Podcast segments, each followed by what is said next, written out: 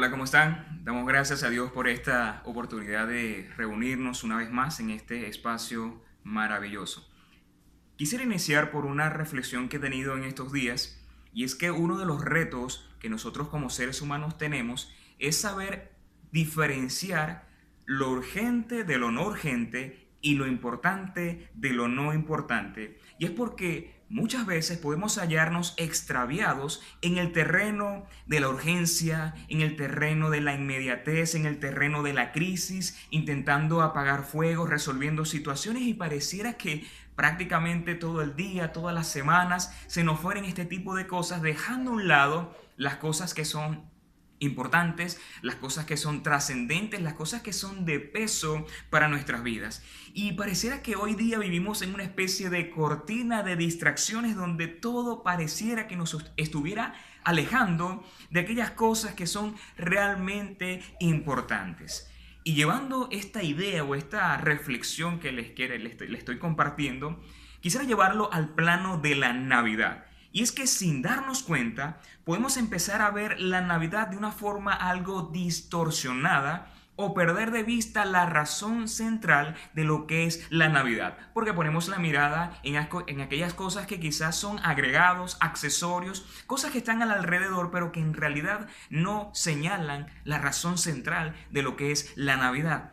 Y si yo pudiera resumir en unas pocas palabras qué es la Navidad, yo dijera, la Navidad trata de Dios interviniendo para salvar a la humanidad.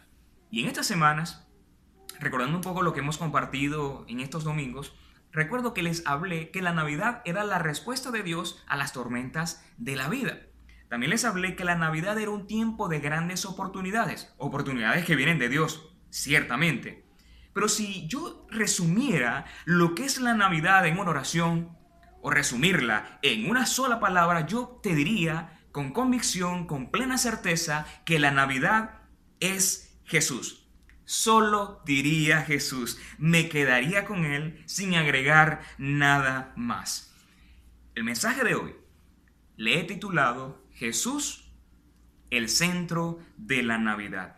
Y mi interés en este día es que dejemos por un momento y a partir de ahora, dejemos de mirar lo que está a nuestro alrededor, de mirar las circunstancias, de mirar lo accesorio, de mirar los agregados y empezar a mirar la Navidad como realmente es o como en realidad debe ser vista, ya que la Navidad no trata de experiencias, no trata de un arbolito, de adornos, de compartir en familia, aunque todo esto es bueno y si lo puedes hacer es una bendición, pero la Navidad no es eso. La Navidad es Jesús salvando a cada uno de nosotros, ya que la Navidad no trata de algo, la Navidad trata de alguien. La Navidad trata del proyecto de Dios, un proyecto de amor, un proyecto de redención, un proyecto de liberación del pecado para salvación y vida eterna.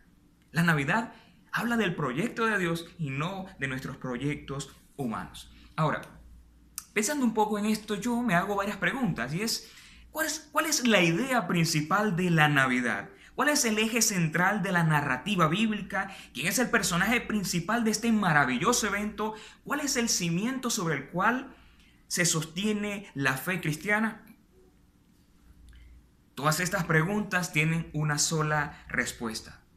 Jesús. Solo Jesús y nadie más que Jesús. Y en esta ocasión, de corazón se los digo, me he propuesto hacer lo mismo que hizo el apóstol Pablo cuando dijo en una ocasión, me propuse no saber cosa alguna sino de Cristo y de este crucificado. Y yo quiero proponerte hoy algo. Y es que puedas acompañarme a buscar en el Evangelio de Mateo capítulo 1, 21 al 23 y enfocarnos en estos tres versículos que a mi parecer me llevan a poder encontrarme la razón de la Navidad, el centro de la Navidad, el meollo del asunto. Y esto es Jesús. Pero vamos a leerlo, ¿qué te parece? Mateo 1, versículo 21 al 23, nos dice lo siguiente. Dará a luz un hijo, y le pondrás por nombre Jesús, porque él salvará a su pueblo de sus pecados. Todo esto sucedió para que se cumpliera lo que el Señor había dicho por medio del profeta. La Virgen concebirá y dará a luz un hijo, y lo llamarán Emmanuel, que traducido es Dios con nosotros. Lo primero que encontramos en este relato de los evangelios es que lo que inicia es eh, la genealogía que habla de la ascendencia de Jesús, de dónde venía Jesús. En este caso él era hijo de David, era parte o era la promesa mesiánica de salvación para el pueblo hebreo. Pero luego de la genealogía nos encontramos el momento del nacimiento, donde el ángel del Señor se le presenta a José, el padre adoptivo de Jesús, ya que cuando él se entera que María estaba embarazada, él no tenía otra cosa que hacer sino reflexionar y buscar la forma de cómo abandonarla en secreto para no difamarla. Y mientras él reflexionaba en lo que iba a hacer y en cómo lo tenía que hacer, un ángel del cielo se presenta a José y le dice las siguientes palabras. José, hijo de David, no temas recibir a María por esposa, porque ella ha concebido por obra del Espíritu Santo. Para poder entender un poco esto hay que conocer un poco de la historia del pueblo de Israel. Para José el hecho de que Dios diera hijos a familias o a matrimonios con problemas de esterilidad no era algo nuevo para él. Conocemos la historia de Abraham y su esposa cuando Dios le promete un hijo llamado Isaac. Conocemos la historia de la madre del profeta Samuel o la historia del padre o la madre de Juan el Bautista. Eran mujeres estériles que Dios les había prometido descendencia. Para José no era algo nuevo, lo que era algo nuevo, novedoso o hasta insólito era cómo es posible que Dios dé hijos a una persona que no ha tenido ningún encuentro íntimo como un hombre. En este caso, María, ¿cómo va a tener hijos si no está casada?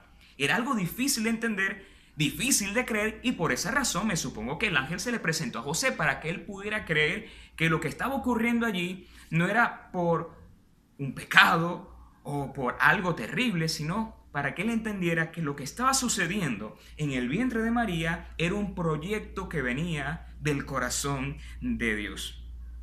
Este ángel le dice, la mujer María está embarazada por obra del Espíritu de Dios. Y yo veo acá un punto clave, y es que la Navidad me muestra a Jesús, a Jesús como hombre, pero también a Jesús como Dios a Dios encarnándose, a Dios tomando forma de hombre, Dios, como una vez lo leí, Dios en sandalia, haciéndose parte de la humanidad, haciéndose parte de nuestros dramas, de nuestros dramas e identificándose con cada uno de nosotros. Es Dios interviniendo en la humanidad marcada por el pecado, ya que sin la encarnación de Jesús no hay Navidad.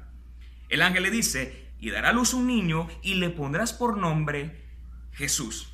Y aquí es mi primera idea, y es que observemos por un momento el nombre de Jesús. El nombre de Jesús es una forma en el hebreo de Josué o Josué y significa básicamente el Señor, o mejor dicho, Jehová, Yahvé, es salvación o Yahvé salvará. El nombre de este niño básicamente estaba revelando cuáles eran las intenciones de Dios y las intenciones cuáles eran salvar a la humanidad, salvarte a ti y salvarme a mí, pero eso lo vamos a hablar más adelante, pero yo deseo enfocarme en este momento, en esta ocasión, en el nombre de Jesús. ¿Por qué el nombre de Jesús y no fue otro nombre? Y es que, como te lo estoy diciendo, el nombre de Jesús estaba revelando los planes de Dios, el Señor salvando a la humanidad perdida. Y este nombre de Jesús, luego de su nacimiento, obra en la tierra, muerte y resurrección, cobra un valor magistral que hoy día el nombre de Jesús, siendo el personaje más influyente de la historia, es un nombre que habla de exaltación, un nombre glorioso por su nacimiento, lo vuelvo a repetir, por su muerte y por su resurrección. Y con respecto a esto, yo, yo deseo invitarte a que me puedas acompañar a leer por un momento la carta a los filipenses, donde el apóstol Pablo desea que nosotros fijemos la mirada en Jesús y aprendamos su comportamiento y de verdad, yo deseo que puedas acompañar y leer conmigo Filipenses capítulo 2, versículos del 6 al 11. Y viene Pablo tratando de describir la grandeza de Jesús, la grandeza del nombre de Jesús, y dice lo siguiente, el cual, siendo en forma de Dios, no estimó ser igual a Dios como cosa que aferrarse, sino que se despojó, se despojó a sí mismo, tomando forma de siervo hecho semejante a los hombres, y estando en la condición de hombre, se humilló a sí mismo, haciéndose obediente hasta la muerte y muerte de cruz.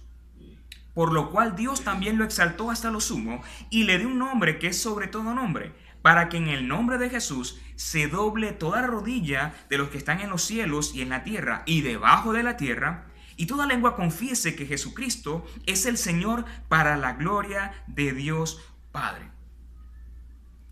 Para los estudiosos bíblicos, para los académicos, para los teólogos, estos, estos versículos que les acabo de leer son versículos que contienen una gran realidad y muchos de ellos se enfocan en una palabra o en una expresión. Jesús despojándose, Jesús quitándose un ropaje y es la palabra que les leí, despojarse, viene del griego kenosis, que significa liberación, quitarse el ropaje, o la palabra que a mí me parece más apropiada es vaciamiento, vaciarse de su posición, de sus privilegios y lo más importante, vaciarse de su voluntad para poder así cumplir la voluntad de Dios. Cuando vemos acá este texto podemos llegar a la conclusión que la Navidad trata de la kenosis, de Jesús vaciándose de su posesión, de sus privilegios, para poder llenarnos a nosotros. La Navidad es Jesús vaciándose para llenar nuestros corazones con su gracia, con su verdad, con su amor, con su espíritu, para llenarnos de Él. Navidad es kenosis, Jesús vaciándose para llenarnos con su todo. La Navidad pudiéramos también describirlo como aquel momento donde Jesús hace acto de presencia en la humanidad, donde la palabra de Dios, el verbo de, Dios, se hace hombre, se encarna, es tomando forma de hombre, tomando forma de siervo, pero siendo a la vez Dios, 100% Dios, 100% hombre. ¿Por qué hombre? ¿Para qué hombre? Para poder identificarse con nuestros dramas, tocando el suelo con nuestra propia piel, tocando fondo para poder salvarnos a cada uno de nosotros. Y como leí en una ocasión, el Hijo de Dios se hizo hijo de hombre para que los hijos de los hombres puedan así convertirse en hijos de Dios. Jesús vivió y murió por nosotros. Pero también otra cosa interesante es que Jesús vivió su nombre, vivió lo que enseñó, vivió lo que predicó y lo que él creyó. Y por esa razón el autor de Hebreos nos dice que Jesús es el autor de la salvación eterna. Una cosa interesante del nombre de Jesús es que cuando tú aprendes y recibes el nombre y crees en el nombre de Jesús y confías en su nombre, cosas maravillosas suceden en nuestra vida. Y es que cuando tú crees en el nombre de Jesús, la Biblia enseña que somos capaces de hacer milagros en el nombre de Jesús. Eso lo experimentaron los apóstoles en el libro de los Hechos. Cuántas grandes cosas ellos lograron hacer y cuántas cosas el pueblo pudo ver cuando lo hicieron en el nombre de Jesús. Muchas cosas. En el nombre de Jesús los demonios obedecen. En el nombre de Jesús viene a ser también la llave de la oración. Jesús dijo, cuando oren al Padre, oren en mi nombre. El nombre de Jesús también es la fuente de vida y también el fundamento de la fe cristiana. Y volviendo al texto de Filipenses, donde habla de la kenosis, de ese vaciamiento, me gusta mucho la última frase o las últimas oraciones de estos versículos, donde Pablo dice, para que en el nombre de Jesús, en el nombre de Jesús, se doble toda rodilla de los que están en los cielos y en la tierra y debajo de la tierra, y toda lengua confiese que Jesucristo, presta atención con esto, prestemos atención, y toda lengua confiese que Jesucristo es el Señor para gloria de Dios Padre. Y te hago una pregunta. ¿Qué debe significar Jesús para tu vida? ¿Solamente un personaje histórico? ¿El Hijo de Dios? ¿El Salvador de este mundo? No podemos quedarnos con esa parte hay un elemento importante y es que Jesús en estas navidades no solamente tiene que ser un personaje de referencia para nuestras vidas, sino también el Salvador de nuestras vidas y también el Señor de nuestras vidas. Y la palabra Señor significa alguien que tiene autoridad. Es alguien que tiene señorío, que es el dueño de todo. Y cuando nosotros decimos que Jesús es nuestro Señor, esto significa que nosotros estamos Sujetándonos a su voluntad, a sus proyectos y a sus designios para nuestras vidas. Y yo me he dado cuenta que muchas veces las personas hacen de Jesús una especie de título, de amuleto, un recuerdo del pasado, una referencia moral de la historia, pero lamentablemente no quieren hacer de Jesús el Señor y centro de sus vidas. ¿Quieres ver, ¿Quieres ver milagros en tu vida? ¿Quieres ver tu vida transformada? ¿Quieres ver que la Navidad sea distinta? ¿Que el sol nazca en tu corazón? Necesitas hacer de Jesús tu Salvador, pero también el Señor y centro de tu vida. Como te dije en un principio, estamos en una línea muy delgada donde podemos empezar a ver a Jesús como algo y no como alguien. En ver la Navidad solamente los accesorios y no ver el núcleo. Y la Navidad significa Jesús encarnándose para que lo conozcamos, para que creamos en Él, para que lo sigamos y lo más importante, que Él sea el Señor, el núcleo y centro de nuestras vidas. Quiero decirte hoy, haz de Jesús tu Señor, haz de Jesús tu Salvador y te garantizo grandes bendiciones a tu vida. Lo segundo que quiero compartirte, ya les hablé del poderoso nombre de Jesús en estas Navidades, también quiero hablarte ahora de la misión de Jesús.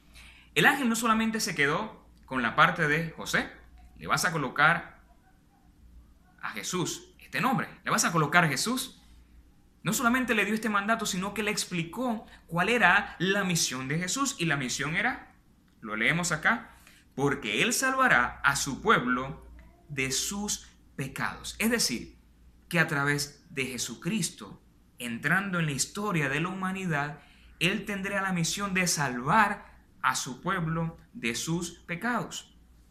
Recuerda que hace algunas semanas te compartí que el ser humano está en bancarrota en bancarrota espiritual. Está perdido, está condenado, está lejos de Dios, está destituido de la presencia de Dios, está en un serio problema con Dios, está enemistado y necesita reconciliación con Dios, está privado de la presencia de Dios y necesita acercarse nuevamente al Padre, está en bancarrota espiritual y necesita ser enriquecido espiritualmente, está en condenación y necesita salvación eterna. Está marcado por el pecado, está encadenado y necesita ser liberado. Y la única manera, el único camino, la única forma era que Dios, el Creador, tomara forma de hombre para salvarnos, para tomar nuestro lugar y para pagar en la cruz por tu pecado y mi pecado.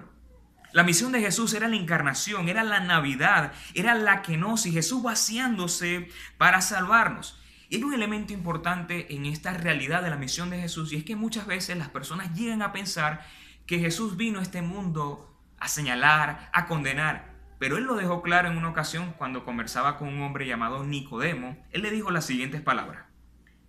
Dios no envió a su Hijo al mundo para condenar al mundo, sino para salvarlo por medio de él. El que cree en Él no es condenado, pero el que no cree ya está condenado por no haber creído en el nombre del Hijo unigénito de Dios. Y más adelante en otro texto, relacionando estas ideas, Jesús dijo también, porque el Hijo del Hombre vino a buscar y salvar lo que se había perdido. La Navidad es esto, Jesús buscando, Jesús sanando a quienes, a los que estaban perdidos, es decir, a ti a mí, a todos nosotros. Por esa razón podemos decir que la Navidad es una muestra del amor de Dios. La Navidad es una muestra de Dios deseando lo mejor para nosotros. La Navidad es una muestra de que Dios vino a salvar y no a condenar. La Navidad, de alguna forma, para decirlo en, algunas palabras, es Dios abriendo las ventanas de los cielos. Es el grito de Dios, es el grito de amor llamándonos. Y Dios nos dice prácticamente, eres amado por mí. Mira a Jesús, cree en Jesús, considera a Jesús, aférrate a Jesús, sigue a Jesús, vive para Jesús, crean en Él, síganlo a Él, vivan para Él, hablen de Él. Pero así como Jesús tuvo una misión, Él nos ha dejado también a nosotros la misión. ¿Cuál es la misión de Dios? ¿Cuál es tu misión? La misión nuestra es que las personas conozcan no solamente al Jesús que nació en un pesebre, sino al Jesús que murió en una cruz del Calvario, en la cruz del Calvario, por ti y por mí, y que resucitó dándonos hoy la victoria y el acceso seguro a la presencia de Dios, al perdón, a la gracia, a la bendición, a la salvación y a la vida eterna. ¿Cuál es tu misión? ¿Cuál es la misión de Dios para tu vida? Que le conozcan a Jesús a través de ti, a través de la iglesia, a través de cada uno de nosotros. Y en tercer y último lugar, quiero decirte que en Jesús hay una bendición. Quiero recapitular rápidamente. Les dije la importancia del nombre de Jesús. Te hablé de la misión de Jesús y ahora quiero hablarte de la bendición que hay en Jesús. Seguimos leyendo el texto de Mateo, el texto principal de esta enseñanza. Todo esto sucedió para que se cumpliera lo que el Señor había dicho por medio del profeta. La Virgen concebirá y dará a luz un hijo y lo llamarán Emanuel, que significa Dios con nosotros. Mira, el nacimiento de Jesús era un evento tan importante que desde, desde un principio ya había sido, dicho de alguna forma, predestinado. Dios lo había preparado de antemano. Eso lo encontramos en el Génesis, cuando Dios da una palabra y dice que llegará un momento donde vendrá redención para la humanidad. Pero no solamente esto, también el nacimiento de Jesús fue un evento que había sido profetizado muchos, muchos años antes de la llegada de Jesús. En este caso, Isaías profetizó que Jesús vendría de una virgen. Pero también el nacimiento de Cristo era un evento que necesitaba ser confirmado.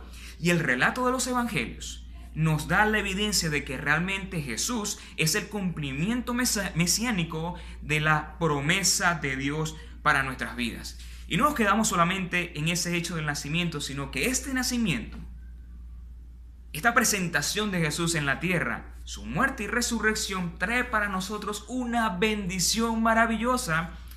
Y es necesario recordar en estos tiempos de Navidad que en Jesús hay la mayor bendición nunca antes vista. Y quiero invitarte a que me puedas acompañar a leer rápidamente algunas porciones que Juan, el discípulo de Jesús, el discípulo amado, plasmó que hablan acerca de quién era Jesús y yo considero que estos textos son tan maravillosos que me hablan de la grandeza de Dios. Quiero invitarte a leer eh, el Evangelio de Juan capítulo 1. Vamos a leer el versículo 14 y el versículo 16. Y veremos qué nos dice Juan acerca de la bendición de Jesús. Él dice, y el verbo se hizo hombre, es decir, la palabra, el lobo de Dios, tomó forma de hombre y habitó entre nosotros. ¿Qué vemos acá? La palabra de Dios se encarnó, Dios con nosotros. Dios caminando con la humanidad, Dios identificándose con la humanidad. Dice hábito entre nosotros y hemos contemplado su gloria. Esto lo dice Juan de Jesús. Hemos contemplado su gloria, la gloria que corresponde al Hijo unigénito del Padre, lleno de gracia y lleno de verdad. Y luego dice, porque de su plenitud, es decir, de su grandeza, de sus maravillas, tomamos todo gracia sobre gracia. Es decir, en Jesús nosotros recibimos plenitud. En Jesús nosotros recibimos gracia. Pero dice luego gracia sobre gracia y luego bendición tras bendición. Es decir, en Jesús tú recibes misericordia, tú recibes perdón, recibes restauración, recibes acompañamiento, recibes vida eterna. Y yo veo acá una cosa tan maravillosa en estos textos del Evangelio de Juan, y es que cuando dice Jesús se hizo hombre, el verbo se hizo hombre, yo pienso que de alguna forma nosotros tenemos que tratar de imitar de alguna forma esto, que la palabra de Dios se haga vida en nosotros. Pero también hay algo interesante en estos textos y es que podemos encontrar no solamente la bendición del nombre de Jesús, la bendición del obrar de Jesús, sino también la bendición de un Dios cercano. Recuerda, uno de los nombres de Jesús era Emanuel, que traducido es Dios con nosotros. Vemos solamente, no solamente vemos que el nombre de Jesús salva, sino que el nombre de Jesús nos acompaña. Y dice la Biblia en Hebreos capítulo 2, versículos 17 y 18, pero por eso era preciso que en todo se asemejara a sus hermanos, es decir, a cada uno de nosotros. Esto lo dice el escritor de Hebreos, está hablando de Jesús, para ser un sumo sacerdote fiel y misericordioso al servicio de Dios. Según el escritor de Hebreos, Jesús es nuestro sumo sacerdote. Y esto significa que, en este caso, un sumo sacerdote era alguien que intervenía entre quienes? Entre Dios y la humanidad. el sacerdote, o mejor dicho, el sumo sacerdote, tenía que presentar primeramente un sacrificio para perdón de sus pecados, pero Jesús, como era Dios y no tenía pecado, él no tenía necesidad de presentar un sacrificio para purificarse. Él era, un, él era una persona, un hombre puro, santo, porque era el Hijo de Dios encarnado. Pero dice que este sumo sacerdote es un sumo sacerdote fiel y misericordioso que él mismo se ofreció como sacrificio y por esa razón Juan el Bautista dijo, Él es el Cordero de Dios que quita el pecado del mundo, a fin de expiar los pecados del pueblo. Por haber sufrido el mismo tentación, puede socorrer a los que son tentados. Me gusta mucho esta idea que maneja el escritor de Hebreos, porque me está mostrando no un Dios alejado, no un Dios enojado, sino un Dios que ama, un Dios que se identifica con tu situación, con tus dramas, con tus problemas, con tus necesidades, un Dios que es fiel, un Dios que experimentó por su propia vida humana lo que era vivir en esto que nosotros llamamos vida. Y lo más hermoso de estos textos es que dice que Él puede ahora socorrer a los que son tentados. Y yo digo, esto es una cosa tan grande y tan hermosa saber que cuando estemos en momentos de dificultad podemos contar con ese Jesús que nos socorre, que nos apoya, que nos anima y que nos quiere acompañar en estas Navidades. Y quiero cerrar con lo, con lo siguiente. Y esto me hace pensar en la grandeza de Jesús porque prácticamente mi mensaje ha sido Jesús, el eje central de la Navidad. Resulta que en una ocasión, esto no recuerdo si lo leí o lo escuché, cuenta la historia de un misionero si no me equivoco, un pastor que estaba en una conversación donde habían personajes o personas que estaban representando de alguna forma a otras religiones. Y el tema de conversación era el siguiente. Ellos estaban tratando de mostrar que las diferentes religiones tenían muchas cosas en común. Y ellos estaban tratando de ilustrar que la religión era como que Dios se encuentra en la cima de una montaña y todas las religiones intentan llegar a la cima, encontrarse con Dios y buscan de alguna forma algún camino, algún medio para poder llegar y encontrarse con ese Dios que está en la cima de la montaña. La mayoría de las personas que estaban conversando aceptaron que eso de verdad era algo así, pero este misionero, escuchando esta conversación, los interrumpió y les dijo las siguientes palabras. Discúlpenme, los estoy escuchando, pero yo les quiero comentar algo adicional a esto. ¿Qué tal ¿Qué tal si ese Dios no quiere que nosotros subamos a esa montaña? Ese Dios decide descender de la montaña y acercarse a cada uno de nosotros, evitándonos todos estos problemas. ¿Qué tal si ese Dios nos ama tanto que dice, yo no quiero que ellos vengan, yo quiero acercarme a ellos? ¿Qué les parece esa idea? Toditas esas personas cuando escucharon esto dijeron, wow, qué excelente, sería genial. En ese momento este misionero les dijo, les presento a Cristo Jesús, Dios hecho hombre, entrando en la humanidad para acercarse a nosotros. Y ese es el Señor Jesús que yo te quiero presentar hoy. A ese Jesús que te ama, ese Jesús que se interesó por tu vida y vino a esta tierra para salvarte a ti y salvarme a mí. Ese Jesús que en Él tenemos salvación, ese Jesús que murió en una cruz y que Él nació para morir por ti, para salvarte, para que tú por la fe tengas acceso a la presencia de Dios, perdón de pecados y la seguridad de vida eterna gracias a Jesús. Y deseo hoy decirte, la mejor decisión que un hombre y una mujer pueden tomar es creer y recibir a Cristo Jesús. Y yo quiero decirte hoy, necesitas a Jesús, necesitas de su amor, de su gracia, de su perdón, de su acompañamiento. Y lo más importante, necesitas a Jesús en tu vida. Que Él se convierta en el Señor, en el guía, en el fundamento y en la bendición de tu vida. Si quieres hacerlo, yo quiero decirte que hay dos elementos importantes que debemos hacer a la hora de recibir a Jesús. Y el primero es reconocer que somos pecadores. Y lo segundo es acercarnos por la fe a Jesús. Y quiero invitarte a que allí donde estás, cierres tus ojos y le digas a Dios que eres un pecador, que quieres acercarte a Él, que Él crees en Él, que lo recibes como tu Salvador, pero también como tu Señor. Si quieres hacerlo, quiero pedirte que allí donde estás, si lo puedes hacer, cierres tus ojos y repitas conmigo estas palabras y dile a Dios, Señor, gracias por venir a este mundo, por nacer y por, y por morir en una cruz por mi pecado. Me arrepiento de todos mis pecados, reconozco que soy un pecador y hoy, Señor, deseo colocar mi mirada en ti, confiar en ti, descansar en ti y seguirte a ti. Hoy, Señor, quiero que seas el Señor y Salvador de mi vida. Te pido esto, Dios, y oro en el nombre de Jesús. Amén. Si has hecho esta oración, quiero decirte felicitaciones. Es la mejor decisión que un hombre y una mujer pueden tomar en este tiempo que tenemos de vida.